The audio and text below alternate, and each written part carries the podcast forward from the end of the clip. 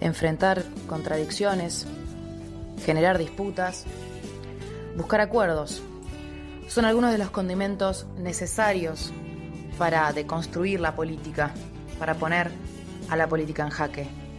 Somos hoy, acá, abramos el juego.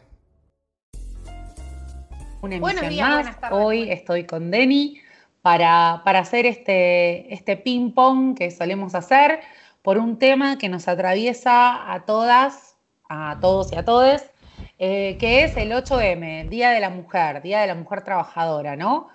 Eh, hola Denny, ¿cómo estás? ¿Qué haces, Joy? ¿Todo bien? La verdad, ansiosas, ¿no? Para chusmear y hablar sobre el género y deporte justamente en este día tan particular, 8M, y escucharlo de las propias protagonistas, por supuesto.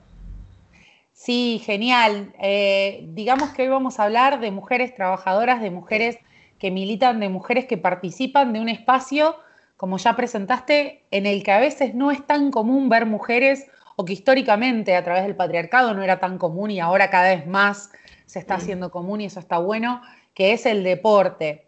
Y para eso vamos a contar con una de nuestras compañeras de Política en Jaque que nos va a ayudar en, la moderación un poco del podcast de hoy, en, la charla de hoy. Hola Ale, ¿cómo estás? ¿Cómo estás Joy? ¿Cómo estás Denis? Todo bien. Genial, Ale, que ya la conocen de, otros podcasts. Este, Siempre compañera del fútbol, hablando. Tal vez me conozcan como la Diego. Eh, así que bienvenida, Ale, bienvenida eh, para, para charlar un poco. Eh, ¿Qué tema, no? ¿Qué tema la mujer y, el deporte y la mujer conquistando espacios? Que creo que es lo que nos lleva hoy a hacer este podcast. Eh, ¿Vos cómo, te, te, enfrentás a esto, Ale, a, esto de la conquista de espacios, la conquista de espacios en el deporte? ¿Desde dónde nos hablas? Primero desde, desde mi amor por Boca, bueno, creo que me llega desde ese lado, de, sentir a Boca, de ver desde muy chiquita los partidos eh, con mi viejo, con mi abuelo, eh, por la televisión y las veces que tuve la suerte de poder ir a la cancha, esto de decir, che, para, yo quiero estar acá, quiero venir todos los domingos, quiero estar todos los domingos, quiero participar.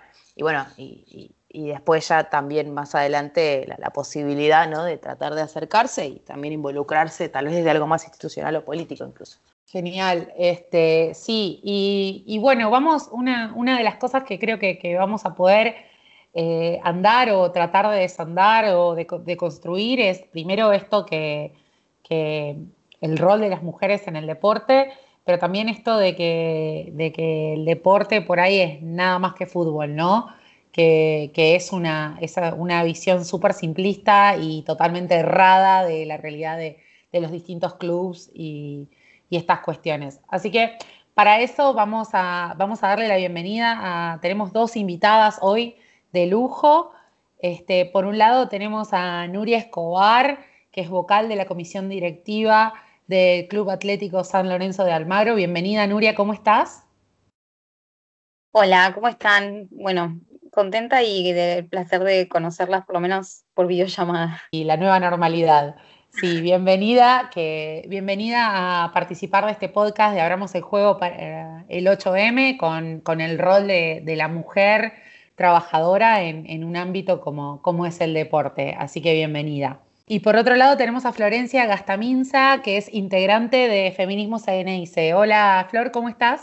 Hola a todas. Bueno, muy contenta y agradecida de compartir este espacio con ustedes. Así que ansiosa por, por seguir charlando. Genial. Bueno, qué, qué, grandes mujeres, ¿no? Qué gran mesa de mujeres, Deni. Este, mm. ¿Estás preparada para, para, para, este gran debate? Sí, quiero aparte conocer cuál es la experiencia personal, porque yo creo que eh, si bien todas son personas distintas y seguramente sus sus caminos hacia donde están ahora fueron diferentes, pero yo creo que se enfrentaron seguramente a los mismos desafíos, ¿no?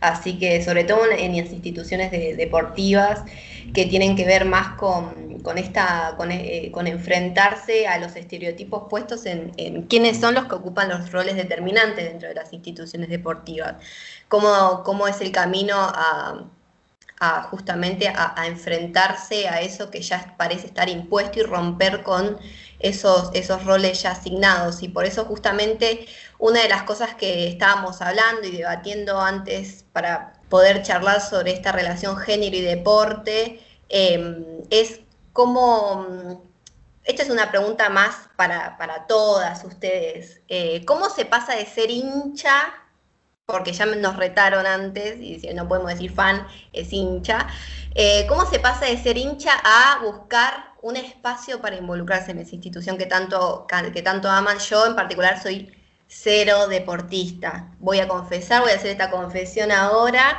así que eh, a mí, a mí me, interesa saber eso, ¿no? O sea, cómo se pasa de, la hincha que va a la cancha, que va eh, la cuota y justamente lo que decía Ale antes, eh, la Diego, ir a los domingos, buscar la transformación, buscar un impacto real y, e involucrarse sobre todo desde el lugar que sea el caso de Flor, eh, feminista Ceneice y, Nuria, que justamente tiene una posición sumamente eh, crucial eh, dentro de la comisión directiva. Bueno, en relación a esta pregunta, me parece que se ponen en juego muchos procesos, más que nada siendo mujer o, teniendo otra identidad sexogenérica, ¿no? que no sea ser un varón cis. Creo que, que son otros procesos específicos, los convergen y se cruzan cuando cuando una mujer decide involucrarse eh, en la vida institucional y política de su club, ¿no? Em, más que nada porque eh, em, lo digo a raíz de, tantas historias que, se cruzan al escuchar eh, cómo compartimos entre distintas hinchas padecimientos similares, ¿no? Desde la infancia y uno de ellos que, aparece reiteradas veces es cómo vivir a nuestro club en este caso Boca, como un estilo de vida, ha sido muchas veces un derecho vulnerado, ¿no? Eh, porque a nosotras como mujeres nunca nos invitaron, muchos casos no nos invitaron de chiquitas a participar del club, no nos, regalaron la camiseta de chiquita, ¿no? Eh, justamente por cómo persisten estos sentidos instituidos en relación a qué es para las nenas y qué es para los nenes. Entonces, eh, en muchos casos, siendo mujer, eh, a posteriori eh, una diciendo yo quiero formar parte de esto y yo soy esto y nosotras siempre estuvimos acá y, no hay que pedirle permiso a nadie, ¿no?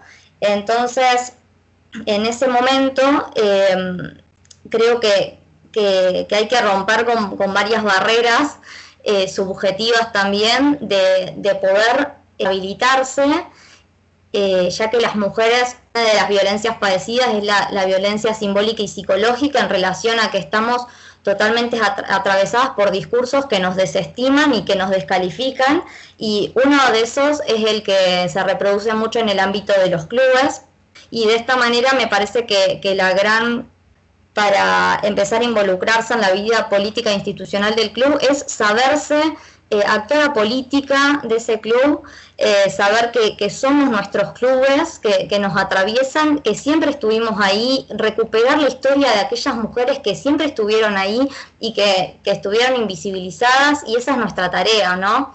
Recuperar esas historias y construir nuestras historias, y construir nuestras historias para involucrarnos es sí o sí encontrar las otras, encontrar las otras que en principio están sueltas y que justamente por eso, bueno, yo como integrante de Feminismo Ceneice, fue esa, eso lo que motivó a la generación del espacio, ¿no? Poder generar un espacio de bosteras y feministas, pero primero de bosteras, ¿no? Que, nos encontremos, que formemos eh, un, espacio donde poder pensar que, que nosotras sabemos y que nosotras podemos, pero necesitamos estar juntas para pensar qué lineamientos necesitamos para el Boca que queremos construir súper interesante lo, que decís, esto de encontrarnos. Me parece que es lo que les pasa a las mujeres en general en distintos ámbitos para generar lugares de representatividad. Nuria, ¿vos qué, experiencia? ¿Cómo, cómo, te pasó a vos? Creo que mm, todavía me pasa, o sea, que no, que no, estoy del todo pasada simplemente y meramente al, al cargo institucional, todo lo contrario creo que, me retroalimenta, digamos, el sentir y el pensamiento de hincha y de las cosas que viví antes de, estar sentada en la comisión directiva, me, justamente me retroalimentan con las decisiones que puedo tomar, con las ideas que podemos llevar, con las cosas que, puedo ver que quiero solucionar, que, armamos en conjunto con, con, otras socias, con hinchas o con compañeros varones.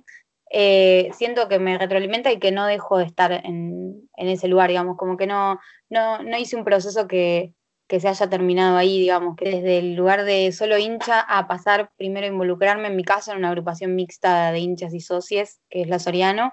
Llegué por, por, por tener compañeros en común de, de, otros espacios que nos conocíamos de otras militancias previas y como siempre fui, por todas las características que describió Florantes, siempre fui sola a la cancha o, o con una amiga, digamos, que ya fue un poco más grande al principio no, no, no, tenía, digamos, cómo tejer redes con otras, ni se me ocurría tejer redes con otras. Igual me mandé sola, digamos, porque quería, quería poder ir y quería poder experimentar. Y en mi caso, en mi familia, siempre el, deporte, digamos, y las hinchas, sobre todo mujeres, eh, tomamos protagonismo. En mi casa las, las, mujeres son las que van a la cancha, al contrario tal vez en otras familias, pero creo que tiene más que ver con que somos más. Y en mi familia también hay un mandato de que las mujeres son hinchas de River y yo, bueno, un poco vine a romper ese mandato, así que por eso también me costó mucho llegar a la cancha, porque no había nadie que me quisiera llevar, eh, y era muy difícil, y yo no conocía a otras mujeres, mucho menos otras pibas que fueran a la, cancha. Así que también mi, acercamiento tiene que ver un poco con, lo que decía Flor, de poder tejer redes, eh, tal vez como primera instancia para poder ir a la cancha, tal vez como otra instancia para comprar entradas, tal vez como otra instancia para viajar, eh, y así hablando y viendo las cosas que, que uno, una ve eh, estando en el club muchos días a la semana. Después me llevó a querer involucrarme, involucrarme más y tuve la, antes de ser, eh, en este caso, miembro de comisión directiva, conocí a, Matías Lamen, que en su momento era el presidente, conocí a otros dirigentes que, que, la verdad que siempre tuvimos como a mano o que los podías ver en el día a día del club y siempre tratamos de acercar ideas que se pudieran concretar. Hicimos una charla de feminismo y deporte en el polideportivo del club. Hicimos varias actividades que nos llevaron, por ejemplo, después a, ser tenidas en cuenta, por lo menos las pibas de la Soriano, eh, cuando se empezó a pensar en la modificación del estatuto para, para, implementar el grupo femenino. Y ahí también vi cómo, cómo esa dirigencia, digamos, que vale aclarar también que eran eh, todos varones, pero salió de ahí la idea, empecé a conocer a otras pibas que estaban en, otros, en otras áreas del club, como que colaboraban en, el área social, por ejemplo, o algunas trabajadoras de, San Lorenzo que se interesaban en el tema. Y el club reunió, digamos, a todas esas mujeres y nosotras como agrupación tratamos de decir presente y pudimos llegar a un consenso, digamos, de, lo que después fue efectivamente la, la, implementación y la modificación del estatuto. Ahí creo que como que me convencí de que había cosas buenas para hacer de adentro, y que había que aprovechar también esos espacios que, generaban los varones que están adentro, es así, digamos, no había ninguna mujer abriéndole la puerta a otras, eh, no porque no quisieran, sino porque realmente no las había en esos espacios. Y creo que ahí no, entre todas, digamos, nos convencimos un poco de que era un buen, era un buen lugar, digamos, para estar. Pero también creo, siempre lo hablo con otras compañeras, que tal vez no están en un, en un espacio de institucionalidad meramente dicho, que no siempre es un lugar que, que alguien o que una quiere ocupar. También eh, es súper respetable y, también comparto cuando, cuando decimos, bueno, algunos espacios se quedan, prefieren eh, quedarse afuera y trabajar en vínculo con el club y no estar tal vez eh, justamente en, un espacio más institucional. Pero creo que más que nada me, podría resumir que la vida del club, ir a la cancha, viajar, ir al polideportivo a ver otros deportes, ir a ver el fútbol femenino solas un miércoles a las 7 de la noche eh, y salir de Ciudad Deportiva a las 10, pero todas esas cosas te hacen ver como, uh, esto, esto se podría arreglar, esto podría ser mejor, eh, tiene el club está bueno y no se conoce. Eh, esas cosas como muy chiquitas que como socio o socia veíamos, que bueno, hoy tal vez podemos llevar a cabo desde otro lugar.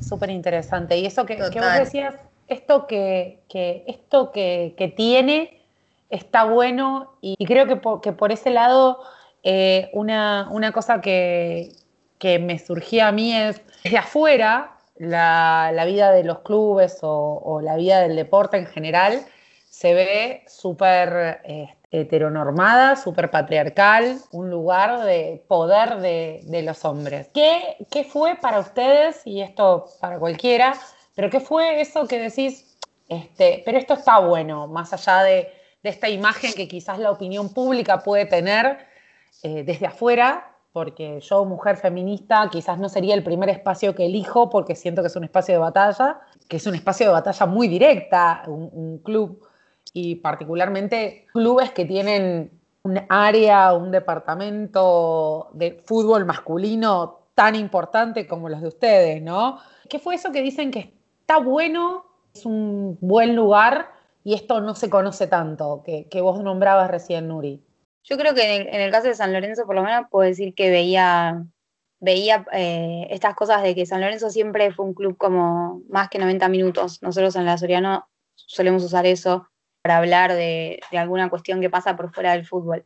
Es un club grande, por supuesto, muy centrado, como la gran mayoría de los clubes grandes, en el fútbol, pero también en el fútbol masculino, pero también siempre le dio mucha impronta y mucha importancia a sus otros deportes. Eso para mí eh, no era, yo no lo veía solamente en redes sociales, que la verdad es que es un club que en general difundía el fútbol femenino o en el futsal femenino, el futsal masculino, el hockey, eh, el vóley femenino y demás. Eso lo, veía como desde afuera, pero también lo veía en el día a día, esto que íbamos a ver otros deportes y tal vez veías al presidente o al vicepresidente o al vicepresidente segundo mirando otro deporte que no es el fútbol masculino y eso me parecía que, estaba bueno, que tal vez se podía, eh, podía meter, digamos, un poco de cuota más de, o de difusión o de discusión sobre esas esencialidad que tiene capaz el, visibilidad que tienen esos deportes capaz en otros clubes o en, la tele, digamos, en los canales de deporte. Y ahí nosotros por lo menos como en la Soriana hacíamos, hacíamos mucho esto de poder difundir los horarios de, otros partidos de otros deportes. Había entradas, por ejemplo, o, se, si se podía viajar a ver el deporte y demás.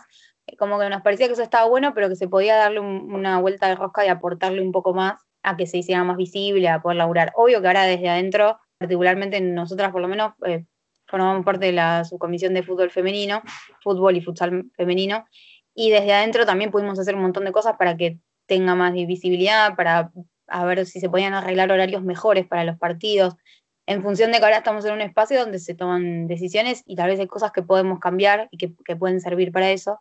Creo que me quedo con eso, con que yo de afuera veía que siempre San Lorenzo era más que 90 minutos, que se podía más eh, darle... Bien, San Lorenzo siempre tuvo presencia eh, social, digamos, de transformación. En, el barrio Richardelli siempre se tendió un puente, nunca se cerraron las puertas, eh, siempre tuvo vínculo con, todos los espacios que, están en el barrio. En Boedo lo mismo, cuando llegó el polideportivo, ahora hay eh, ollas populares, está el vacunatorio en el predio de Avenida La Plata, y eso siento que se ve más reflejado tal vez que antes, por ejemplo. No porque todo en ese espacio, sino porque siempre fue así, pero, pero creo que me quedo con eso. Eh, voy, a puntualizar por ahí dos cosas que estaba pensando. Por un lado, en este, eh, en este darse cuenta de que hay mucho por hacer, a mí me parece que, siendo mujer hincha, por ahí desde la inscripción eh, que, yo estoy hablando, ¿no?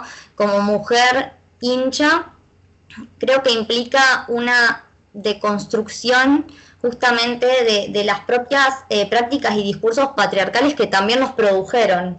¿no? Eh, a mí el caso de, darme cuenta, ¿no? De que es posible encontrarnos con otras para que eh, seamos muchas y lleguemos todas a habitar de, manera activa y a participar políticamente en cada rincón del club, porque, porque nuestra voz y, nuestros, nuestros ejes son los que se necesitan para gestionar las instituciones, son los que faltan y somos las únicas que, sabemos qué es lo que necesitan los clubes en términos de, género, diversidad eh, y tantas otras vacantes eh, que no han tenido nuestra voz y nuestra perspectiva a la hora de diseñarse, ¿no? Para mí, eh, poder llegar a, darse cuenta de eso requiere, en muchos casos, una identificación y, una interrogación del propio patriarcado que también nos ha producido, ¿no? Porque mm, eh, nosotras, en primer lugar, fuimos hinchas, fuimos, fuimos bosteras, digo, y nos enamoramos de, estos clubes, ¿no? De estos clubes homofóbicos, machistas, patriarcales, y luego devenimos feministas, y eso fue como... Em, algo que, nos impactó mucho y que nos conmovió eh, todas las estructuras e incluso la forma de vincularnos con nuestros clubes. Eh, y me parece que, en este punto es muy, muy interesante que por ahí algo que también resuena en experiencias compartidas es que eh, antes, eh, en ese momento de, ser, de, ser, hincha y estar sola, ¿no? Eh, en un grupo de, varones, en una filial o en una peña, muchas reproducían y reproducía yo, también incluso la, la, gran valoración del amigo varón, ¿no? por sobre la, eh, la compañera, bueno, que en ese momento tampoco estaba el término, ¿no? Eh, porque creo que nos han formateado y nos han eh, enseñado que para las mujeres hay ciertos lugares que no están permitidos, hay ciertos lugares que no están asignados y que si llegas es pidiendo permiso, pues no te pertenece y que hay un solo lugar, ¿no?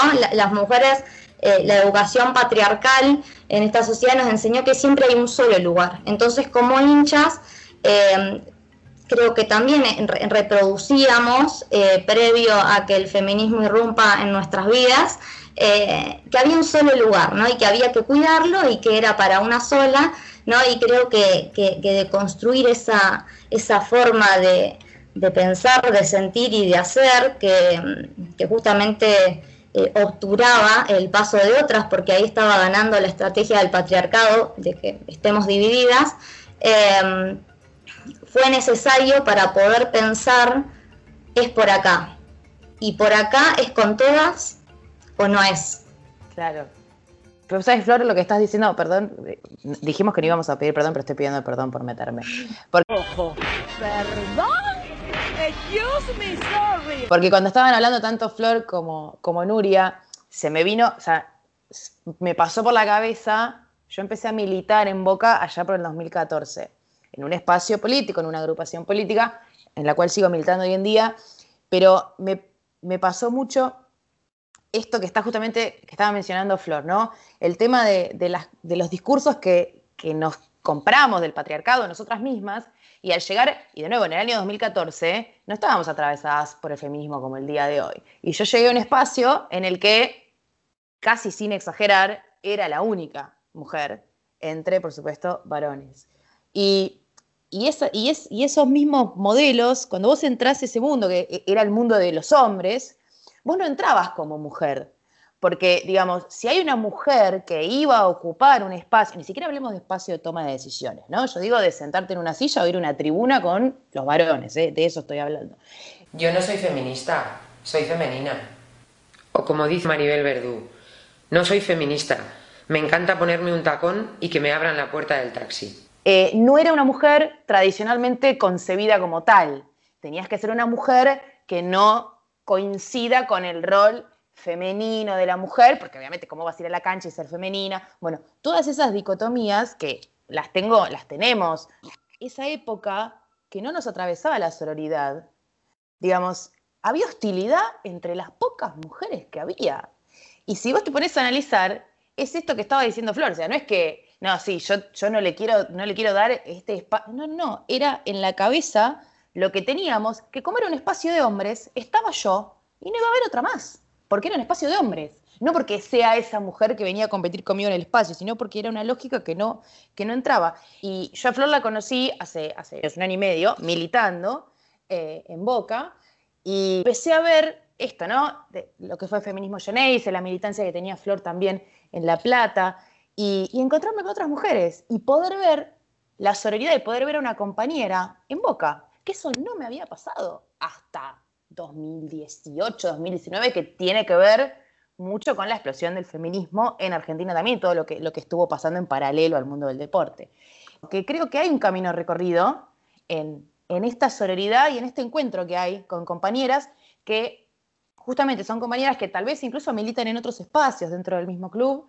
Aún así te une eso. O el mismo caso con, con Nuria, digo que, que, Nuria, con Nuria no compartimos los colores y nos hemos encontrado trabajando en una reunión de juventudes, por ejemplo, eh, entre los dos clubes, eh, y, es esto, de ni siquiera los colores te separan, te une la sororidad. Y me parece que eso es algo que, por supuesto, hemos logrado nosotras construir, porque la institucionalidad y, la política han quedado por fuera, sino que fue al revés, fue de abajo hacia arriba que, se fue construyendo.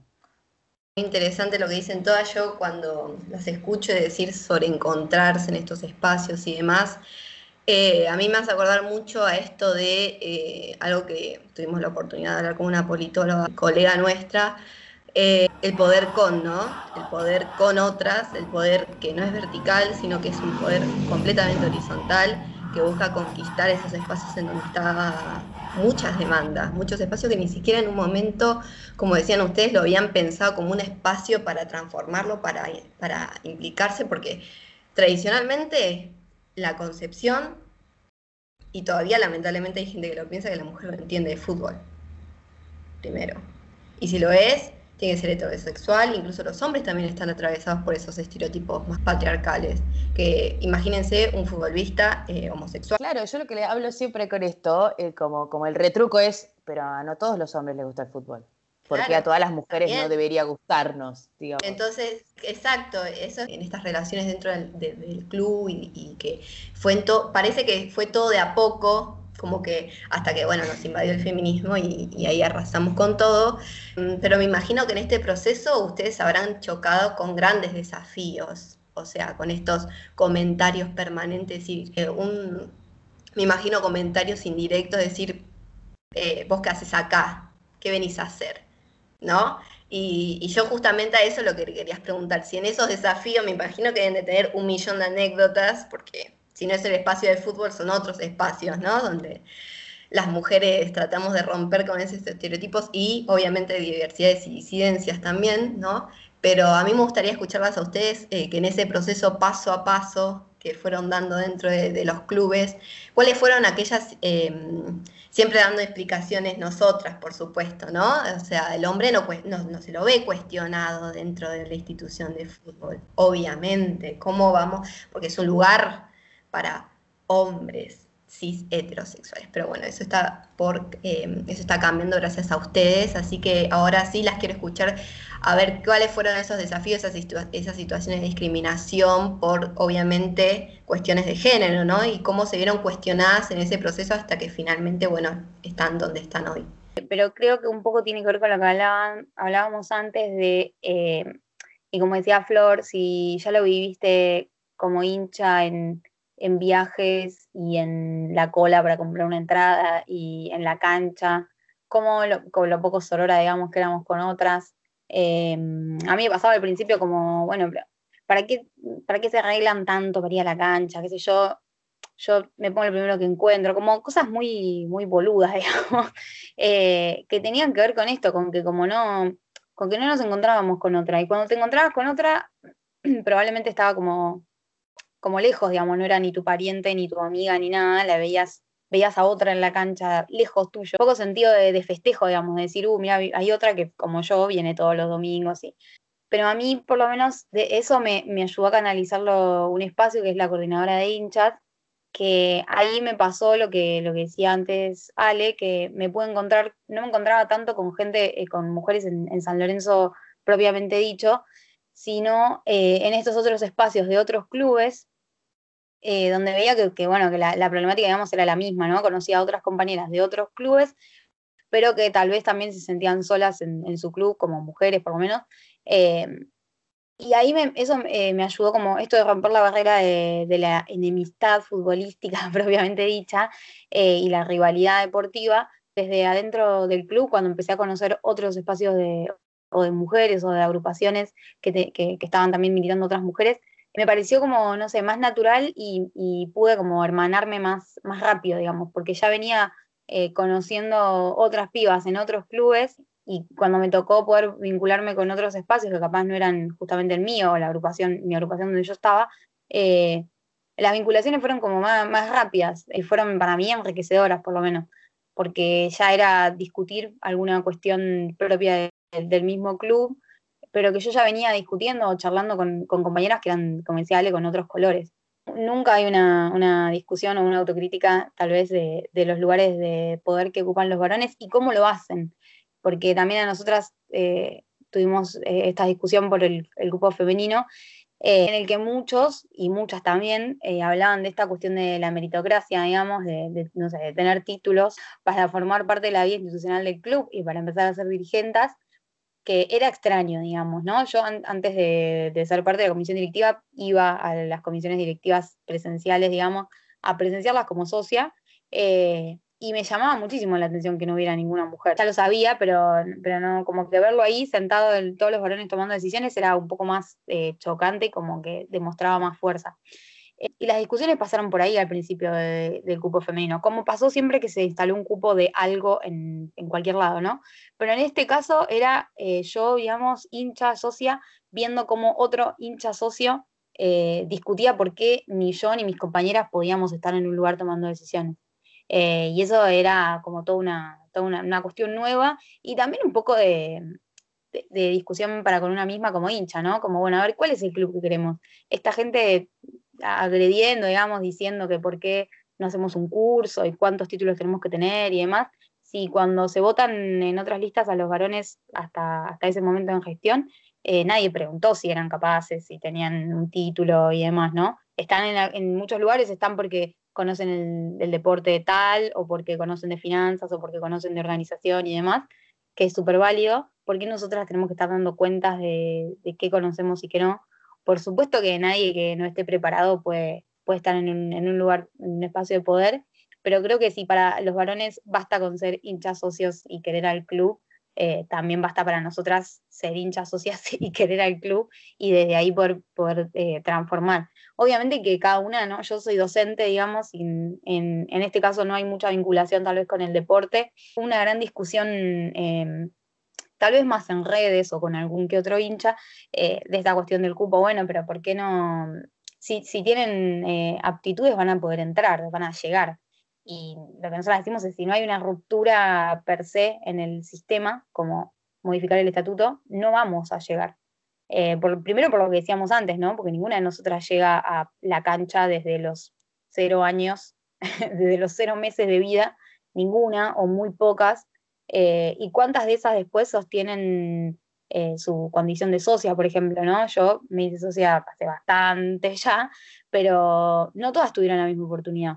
a no todas una familia que no es de San Lorenzo bancó desde temprano su, su asociación, digamos, y demás no todas pueden, porque también tenemos otras tareas asignadas por el patriarcado y esta sociedad, no todas pueden sostener una vida de club, no todas pueden sostener siempre la cuota social, no todas tienen esa independencia económica de poder hacerlo, y no todas tienen el tiempo de ponerle, ¿no? Yo siempre digo, ahora en este momento en el que 24/7 hay que estar para el club, y, estamos, y estoy, ¿cuántas eh, tienen otras tareas que, que no les permiten poder estar? Digo, hay que estar y sostener este lugar y poder eh, laburar, participar y demás, no todas tenemos el tiempo y, la calidad de vida, digamos, que, te permite hacerlo. Eso ya es un montón. Y después como mm, anécdotas, eh, antes siendo hincha, me pasó muchas veces, bueno, la increpancia, digamos, de la policía que nos pasó a todas y lamentablemente por mucho tiempo nos iba pasando, como de ensañarse, ¿no? No es lo mismo enseñarse con un varón que enseñarse con una mujer que está entrando en la cancha. Eso miles de veces y ahora eh, desde adentro me ha pasado que pregunten quién es. Eh, una vez hace poco en una cancha de visitante me preguntaron, eh, me preguntaron quién era por cuántos años tenía. O sea, antes de entrar con otro grupo de dirigentes, la persona que estaba a cargo de seguridad me preguntó, pero ¿cuántos años tiene? ¿Quién es? Lo escuché y le dije, yo soy vocal de comisión directiva, tengo 25 años y estoy en una lista a ningún varón le preguntan si viene, si llega con el auto al estadio, eh, si es dirigente o no. Y otra que me pasa mucho es esta de decir en, eh, ingresando al estadio o en algún otro espacio, no, yo eh, vengo porque soy dirigente del club. Y dicen como, no, dirigente no existe, se dice dirigente. No, no. Yo, presidenta. No me reconozco dirigente. es como siempre como que hay que estar, ¿no? En un poco ya a esta altura me río, pero digo, como decía antes, tenemos mil millones de, de anécdotas sobre el, sobre esa, Tal cual, ¿no? Eh, y esto de, tengo que, rendir cuentas, bueno, creo que nos pasa, creo que en eso compartimos todas las mujeres, ¿no? Tener que rendir cuentas más de lo normal solo por el hecho de ser mujeres. Y tenemos que tener 10 títulos más solo por el hecho de ser mujeres. este... tener, que dar, explicaciones ridículas. Esto de, esto de, de los desafíos, estas Ah, igual el término anécdota me parece como muy lindo y positivo para en realidad lo que estamos contando, que son barreras eh, que, te ponen, eh, nada, por, ser mujer y estar en un espacio en el que supuestamente no deberías estar. Me pasó algo que podría haber sido algo muy inocente. Yo estaba, estábamos con un grupo de, amigos eh, y amigas, y estaban las chicas también, comiendo un asado en los quinchos del club, cuando se podía, antes del COVID. Pero en un momento estábamos en una charla, en una ronda, éramos más o menos 10 personas. En esa ronda sí, yo era la única mujer. Eh, y estábamos hablando con dos pibes que eran de otro movimiento político, eran de otra agrupación política. Eh, y no nos conocíamos. O sea, a mí no me conocían, no nos habíamos visto. Eh, y al cálculo que alguno de los chicos tampoco.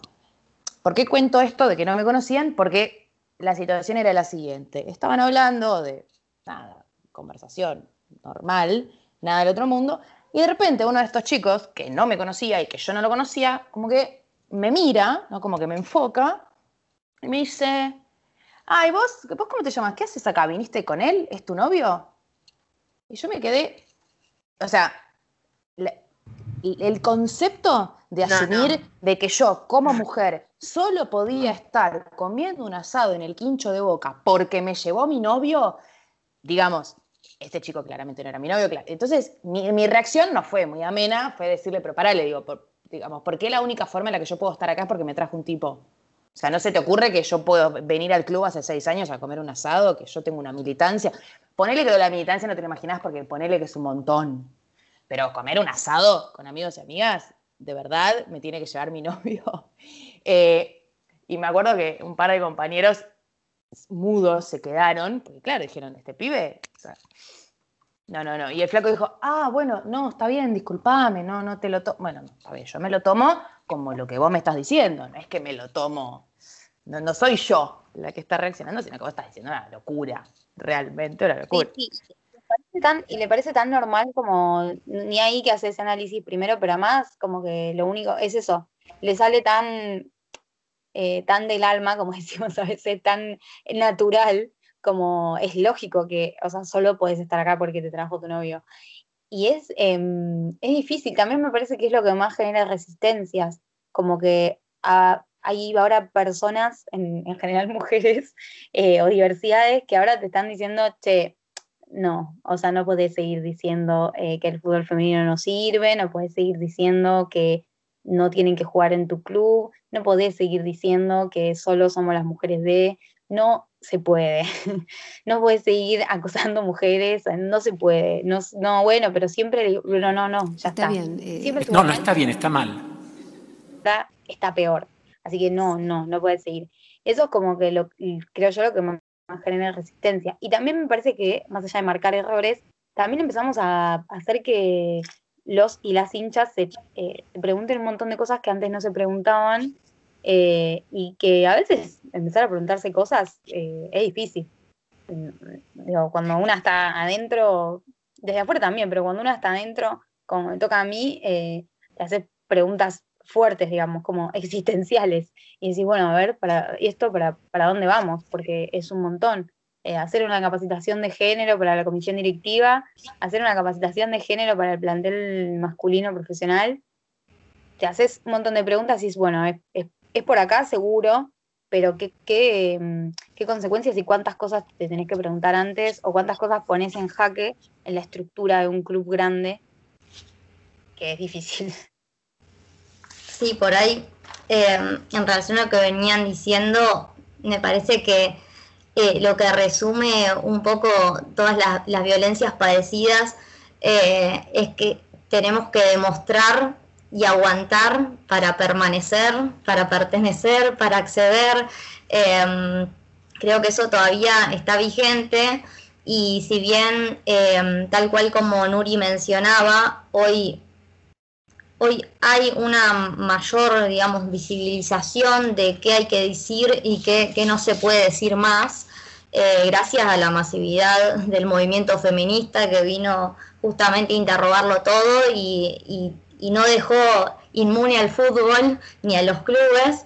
Em, pero bueno, eso también me parece que es un desafío eh, nuestro hoy en día, en un momento en el que em, tanta visibilización y tanta masividad eh, en nuestra sociedad hace que esto ya se inserte en estrategias de mercado y eh, que, se convierta para, para, muchas personas en mercancía, en publicidad, en eslogan.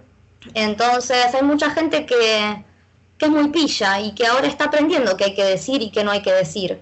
Eh, y eso también está pasando en las instituciones deportivas. Entonces me parece que el gran desafío es eh, que, con nuestra mirada, nuestra acción y nuestra práctica feminista estemos atentas y estemos alertas porque nuestras banderas de lucha eh, no son una mercancía, no son una estrategia publicitaria eh, y, no son nada del orden de lo individual que justamente descolectiviza.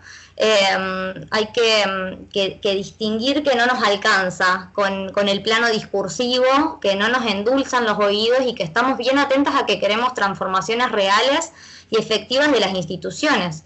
Y en el caso de los clubes, creo que es muy importante que se piensen todas las políticas que atraviesan los clubes, cada una de las políticas y que estén diseñadas y pensadas en función de las necesidades específicas de las mujeres diversidades. Digo, eh, desde lo que, lo que involucra al fútbol, que, bueno, es el sentido hegemónico que todavía eh, persiste en, las instituciones deportivas, hasta eh, la disposición arquitectónica, los baños, em, cada, cada, espacio de, en donde ingresan las... En espacios, por lo menos en San Lorenzo, cuando llegamos, digamos, esta nueva composición dirigencial, digamos, eh, nosotros también nos dábamos la discusión de, bueno, ¿qué, es lo que, es lo que nos van a dar, digamos, ¿no? Que en un lugar así, en el que así llega, decimos, bueno, y ahora, eh, ¿qué nos van a dar? O sea, nos van a poner a, hacer algo en acción social y a no preguntar de fútbol, nos van a poner a revisar números y hacer ordenadas en, algún espacio, eh, y después, bueno, ir a votar las cuestiones institucionales en la primera reunión de comisión directiva nos sorprendimos eh, de la creación de la subcomisión de género y de que éramos muchas más eh, que dirigentes las que componían esa subcomisión. Eh, hay hoy muchas hinchas que no tienen, no tienen un cargo, pero están en ese espacio porque participaron de la modificación del estatuto para la ley, el cupo, digamos y otras que siempre colaboraron con el club desde otros lugares y tampoco tienen cargos institucionales. Y, eso estuvo muy bueno porque nos nutre un montón de cosas para laburar. Eh, y cuando empezamos a laburar, nos volvimos a preguntar, bueno, ¿y ahora qué, qué van a pedir que haga la subcomisión de género, no? Seguramente, bueno, eh, hablar, hacer un pasacalle el 8 de marzo para que entren los jugadores, eh, ver si ponemos alguna cosa rosa en alguna camiseta, y no sé, ver qué hacemos el día del cáncer de mama, porque no, no hay mucho más. Y la verdad es que tampoco, o sea, la verdad que recibimos como una apertura de, decisión y de poder laburar un montón de cosas eh, que fue integral y después em, cuando vimos que, que, que, teníamos mucho para hacer y que podíamos meter mucho, también empezamos a exigir esto que dice Flor, no puede ser que tengamos una subcomisión de género y que solo llamen a la subcomisión de género para el 8 de marzo. Eh, no está bueno que si hay una subcomisión de género, el tuit oficial del club o el Instagram oficial del club eh, hable solo de socios o hable solo de cuervos eh, o, o, salude solo a los varones, a los deportistas varones el día de su cumpleaños. ¿Por qué no todas las demás deportistas? No podemos saludar el Día del Trabajador diciendo Día del Trabajador, es el Día del Trabajador y la Trabajadora. Eh, siempre hablando, ¿no? Primero poder instalar el binario, porque ni siquiera eso, y después, bueno, a ver si llegamos a, alguna cuestión del lenguaje un poco más inclusivo en otro momento. En algunos mails del departamento de socios eh, han llegado mails de invitaciones con, con lenguaje un poco más inclusivo. Eh, y esa es no solo una apertura, sino también que nos, digo, no es que nos preguntan solo, bueno, a ver, vamos a subir esto a ver si estas pibas eh, les gusta o lo van a querer modificar, qué pesadas. Seguramente haya alguno diciéndolo, pero eh, también las cosas salen. O sea, no, nos pasó que muchas veces nos sorprendieron desde comunicación preguntándonos si, por ejemplo, el Día de la Diversidad eh, nos parecía bien que subieran un, un tuit o lo tenía que hacer la subcomisión de género. Y nosotras siempre entendemos que muchísimo mejor que que las redes oficiales del club hablen de eso y no quede solo a, cuenta de que, bueno, estas chicas que son la subcomisión de género hablan de eso. Eh, Lo mismo nos pasó con las capacitaciones, digamos. son capacitaciones eh, obligatorias para todas las personas que forman parte del club, pero siempre creímos que, ah, digamos, alguna resistencia vamos a encontrar, no vamos a poder hacer todo. Y la verdad es que no, todo lo contrario, y salieron también cosas muy buenas para seguir laburando, y nuestro eje siempre es ese, poder hablar desde la integralidad, digamos. No puede ser que haya que pongamos, no sé, eh, espacios de cambiadores. En el estadio Bigay no hay un, un espacio de cambiadores, por ejemplo, pero sí hay una mesa un poco más grande en el baño de mujeres y no en el de varones. Eh, digo, eso también eh, es, digo, es parte de la integralidad, lo que decía antes Flor, poder poner a disposición el mobiliario. ¿Quién pensó el mobiliario? Y los varones para varones, como los varones haciendo política para varones.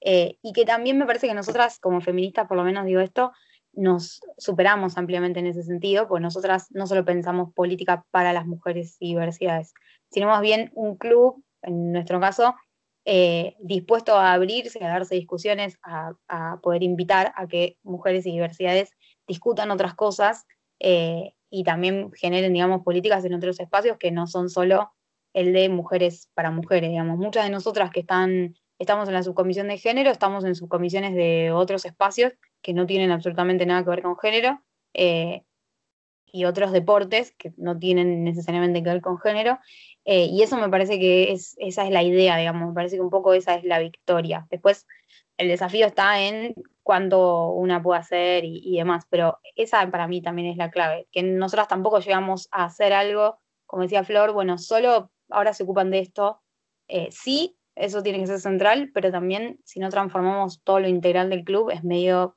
no sirve de nada. Es buscar. Debatíamos. Ah, perdón, Joy. No, que iba a decir, que es, buscar la, opción superadora, digamos, porque esto de, que en, el, mainstream o en, la centralidad se entiende que el feminismo viene, viene a, irrumpir y viene a, segregar, y no, no, es todo lo contrario, o sea, la idea de, la lucha feminista es que todas, todos, todos estemos mejor. Eh, y, que podamos acceder eh, a esos derechos vulnerados y, a, la participación en el espacio que sea. Eh, me ha pasado mucho de, hablar, sobre todo con compañeros en, Boca, y tratar de explicar esto, de que, porque si, si, segregamos a la mujer y a las disidencias solo a un espacio de género o solo a una Secretaría de la Mujer, incluso que es algo como muchísimo más antiguo, va, a ser muy difícil que suceda esto que decía Nuri, el cambio transversal en toda la institución. Eh, ella iba contando un montón de cosas y a mí me hacían eco un montón de cosas que he, visto, que veo en, Boca, en, nuestro club, que pasa también un poco por ese lado, el tema del socio, el hincha, ¿no? Todo, todo con somos los Orozco, como, como canta León Gieco y, no, y, también y, somos mujeres, somos disidencias y, estamos y, sentimos la camiseta y está bueno que se empiece a visibilizar, eso y se empiece a hablar y empecemos a dejar de tener miedo de decir socios y socias, o de decir socios, digo, de pensar en un lenguaje inclusivo que entiendo que puede llegar a costar y genera muchísima más resistencia, pero digamos, ¿cuál es el problema? Decir, bueno, con socios se entiende. No, no, no se entiende, porque si yo digo socias, vos no te sentís parte. Entendamos que si, si existen las dos opciones, por algo existen las dos opciones y cada una representa dos cosas distintas. Eh, y eso es algo que en Boca lo, estuvimos laburando. Hoy en día se habla del departamento de socios y socias institucionalmente, por ejemplo, que son, de nuevo, sigue siendo lo discursivo, pero por supuesto que por algo hay, hay que empezar, porque como, como bien decía Flor, digo, si lo discursivo no se acompaña por acciones y cambios reales en las dinámicas también, porque después en las bases, cuando vos interactúas con compañeros y compañeras y ves que siguen tomando las mismas decisiones, que siguen actuando de la misma manera ante distintas situaciones, porque ha habido polémicas eh, en Boca, en virtud, por ejemplo, de, un jugador de primera división, Sebastián Villa, digo, eso tomó público conocimiento, y si se comunica, no se comunica, cómo se comunica, qué se dice, bueno, muchísimas polémicas que vienen con estructuras que funcionan de una manera hace 100 años eh, y que también eh, desde adentro o desde el costado, desde donde sea que estemos, digamos, como, como hinchas, eh, fanáticas y feministas, voy a decir, che, pará, o sea, tampoco, tampoco te voy a pedir que actúes desde el centro hegemónico de poder como hombre, como tal vez actuaría una mujer, pero por lo menos tratar de empezar a escuchar y, ver otras alternativas. no voy a decir que Boca cambió, porque no. O sea, yo estoy adentro, estoy trabajando y, se hace todos los días. Se está empezando a escuchar un poquito más, lo que no significa que los cambios reales hayan llegado tampoco, pero es un poco lo que decía Nuri también.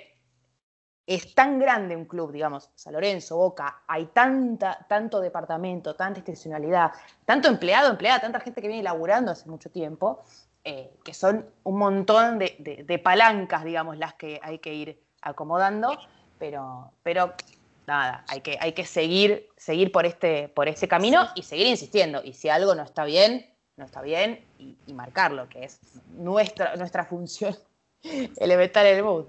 Sí, yo creo que, esas, no, que esas palancas eh, tienen un efecto multiplicador y más si son los clubes, eh, sabemos la, importancia que tienen en nuestro país, eh, creo que son capaces de promover un mundo más justo.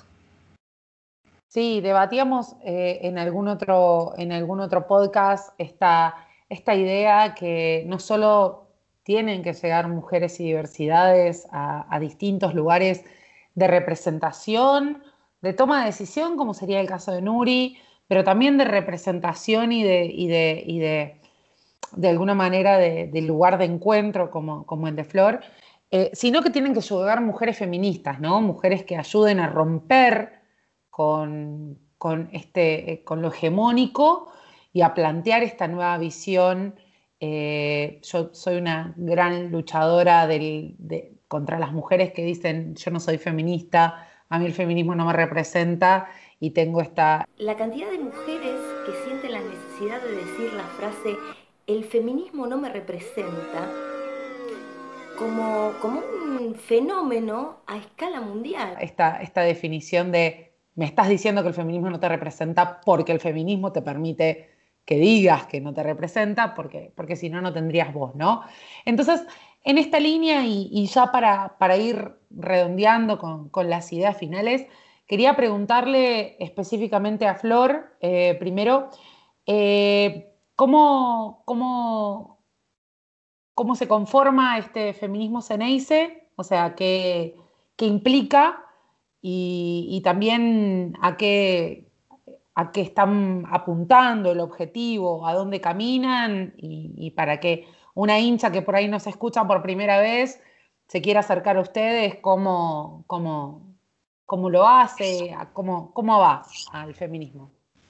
Bueno, eh, Feminismo Ceneice es un espacio eh, bostero y feminista que formamos eh, en el 2019, en un año que nos encontraba de cara al encuentro plurinacional en La Plata y de cara a las elecciones en Boca.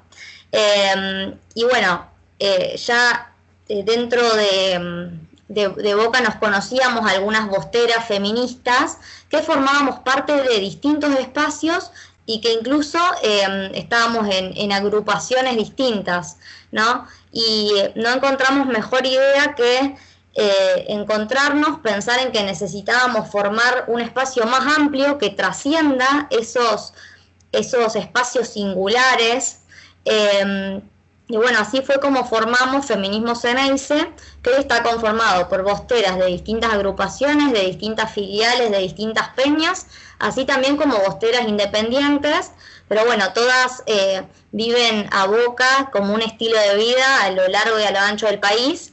Y mm, bueno, eh, la, idea por ahí fue, fue esta, ¿no? Con, con la herencia que, que nos enseñó el movimiento feminista de que juntas somos más fuertes, eh, creímos que, mm, bueno, las Bosteras Unidas somos la mejor y la única alternativa eh, para pensar qué boca queremos construir. Eh, ahí tenemos que estar nosotras y por eso vimos la necesidad de crear un espacio en donde las voces se multipliquen y converjan incluso desde, mm, desde espacios distintos. esa, esa fue la idea. Eh, poder pensar de qué manera eh, Boca puede ser un club que amplíe derechos, que promueva el respeto y que sea para todos. Total, totalmente, Flor. Ese es el objetivo máximo de este movimiento que, que trabajamos en distintos espacios, ¿no? Uno en el deporte, otro en la, en la política partidaria, otro en la administración pública y otro en la vida misma, en el hogar, muchas mujeres, ¿no? Sí, este, me no parece... quiero dejar de mencionar, perdón. Ah, sí, sí. no quiero dejar de mencionar que, que en relación a la construcción de un Boca eh, feminista y popular, ¿no? Em, también eh, lo hacemos con, la comunicación, con el intercambio em, en el marco de la Coordinadora Sin, Fronteras de Fútbol Feminista, em, porque a partir de acá es de, es de donde tejemos redes con otras compañeras de distintos clubes, un poco resonando con lo que había compartido Nuri, eh, que también fuimos capaces de, interrogar eh, aquellas herencias futboleras que nos fragmentaban. Y bueno, acá encontramos la fuerza, ¿no? Porque los, padecimientos y las injusticias eh, no entienden de colores, así que mm, son las compartidas y, no hay forma de erradicarlas si no es estando entre muchas, juntas y mm, desde cada rincón. Totalmente, totalmente. Yo siempre recalco este poder con. Yo, yo y ya me he escuchado mil veces decir eso y citarlo de Dulce Chávez, que es una politóloga del Instituto de Relaciones Internacionales de La Plata. Nosotras somos politólogas, hablamos de ese espacio quizás, pero esa fuerza del poder con horizontal, en conjunto, tejiendo redes, eso es eh, el camino hacia la transformación y hacia una sociedad eh, más justa eh, y, e igualitaria, ¿no? Y Nuri, em, sabes que la última pregunta que nosotras habíamos pensado en relación a esto de conquistar espacios y el camino hacia em, esos, esos, bueno, justamente esos espacios donde estábamos, donde podría llegar a haber una vacante, ¿no? Em, si vos en el momento en el que llegaste a la comisión directiva o como vocal, Em, sentiste en algún momento o si todavía sentís eh, que existe un techo de cristal eh, que nosotros tanto, nosotras tanto hablamos, ¿no? En, esos espacios de toma de decisiones, de jerarquía. Em, eh, no sé si vos lo percibiste, lo percibís o si em, hay un camino largo por recorrer o cada vez estamos más cerca. Yo creo sí que hay un, hay un camino largo por recorrer, pero eh, sí siempre pienso en general al final del día, que a veces es muy tarde, eh, pienso esto que decía antes de, en realidad pienso más bien en el, en el piso y, no tanto en el techo.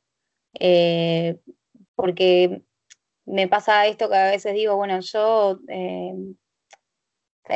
hice la campaña mientras me estaba recibiendo de, docente y trabajaba, o sea, tenía como dos trabajos y, además San Lorenzo se sumaba a hacer otro trabajo. Ahora me pasa un poco lo mismo, ya habiéndome recibido con una carga menos, digamos, pero, pero sí siento que esta cuestión del tiempo, de poder poner el cuerpo, también hay una nota muy buena de Tamara Tenenbaum que me encanta, que habla de, esto de poner el cuerpo, ¿no? Y de poder poder ser sororas también con nosotras y con quienes tal vez eh, no pueden poner el cuerpo o no quieren, digamos, entrar a veces, digo yo, a esa trituradora de, carne que a veces se, torna, em, sobre todo en el ámbito del fútbol o el ámbito deportivo. Eh, y es difícil, digamos, poner el cuerpo, dice Tamara, también, también duele. Y siempre pienso más en eso, en cómo es, en poder abrir eh, estos espacios. Yo digo que cuando yo me senté, mis compañeras y yo, porque somos tres, nos sentamos en comisión directiva, lo que vinimos a hacer es abrirle las puertas a otras.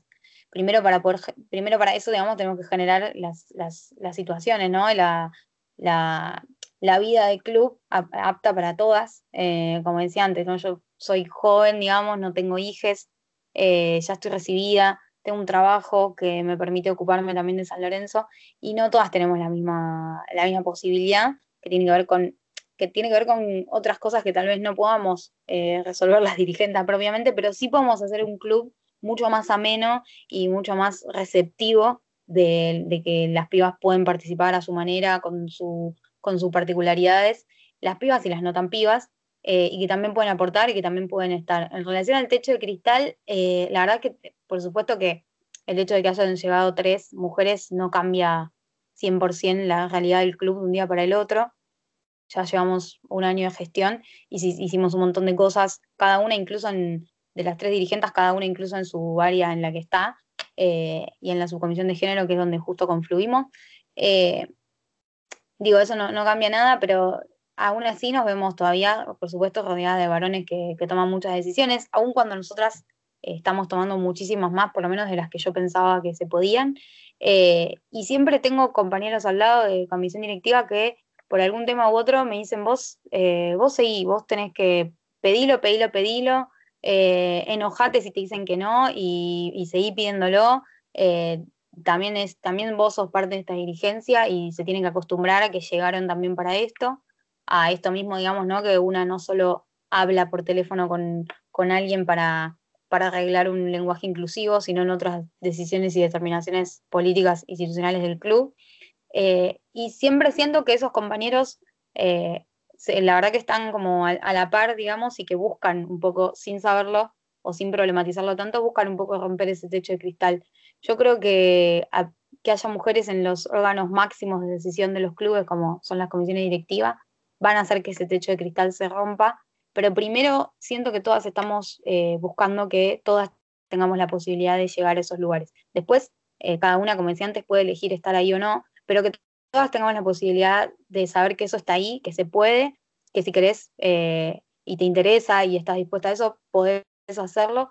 Y después, todas juntas ahí, romper el techo de cristal. Obvio que, bueno, como decía antes, no es fácil y una se choca con paredes o con momias todos los días, pero yo por lo menos siento en, esta comisión directiva, donde digo, todavía sigue habiendo muchos varones, eh, siempre como alentada a romper ese techo de cristal nunca, nunca tan estopeada. A veces sí, algunas cuestiones institucionales eh, te estopean y te dejan como que, bueno, algunas cosas una no puede decir en un lugar, pero las puede decir en otro. Pero en cuanto a las decisiones, yo siento que estoy acompañada y, buscamos romper el techo de cristal, siempre y cuando podamos también todas eh, tener de base el mismo lugar. Muchas gracias, eh, Nuri. la verdad es que, es que me quedo con, con esa última frase que me parece que simboliza lo que, lo que esta charla de hoy, de más de una hora, eh, nos lleva, que todas juntas podemos romper ese techo de cristal. No solo en el deporte, creo que eh, a nivel sociedad, ¿no? Lo personal es político y creo que todas juntas podemos romper ese techo de cristal para las mujeres. Creo que todas, desde nuestro lugar, eh, desde nuestros espacios, estamos militando eh, quitándole la carga negativa que a veces le dan a la palabra militar. Estamos militando para romper ese techo de cristal, para abrir los espacios de mayor participación de las mujeres y para, lograr lo que, lo que creo que, buscamos como mujeres feministas, que es el respeto, la igualdad y, ser parte, ¿no? Eh, ser parte de la toma de decisiones, ser parte de la representación, ser parte de los espacios eh, que nuestra voz se oiga. Así que bueno, muchas gracias. Eh, gracias Flor, gracias Nuri, gracias Ale, gracias Deni por, por, la charla de hoy. Un, placer haberlas tenido hoy con nosotras. La verdad que daba para seguir mucho más, este, pero, pero la verdad es que una, una gran charla hoy. Sí, la verdad que fue un placer escucharlas por mi parte y yo ya les dije al principio que yo soy cero futbolera, así que para mí fue todo eh, una iluminación conocer eh, cuál es su rol dentro de las instituciones deportivas, así que la verdad que contacto porque la verdad un placer, eh, se nota que tienen un compromiso muy grande dentro de la institución, no solo como hinchas, sino también como feministas para, alcanzar esos objetivos que tenemos, ¿no? Que son que los que compartimos. Gracias a todos, todas y todes. Somos Política en Jaque y esto fue Abramos el Juego.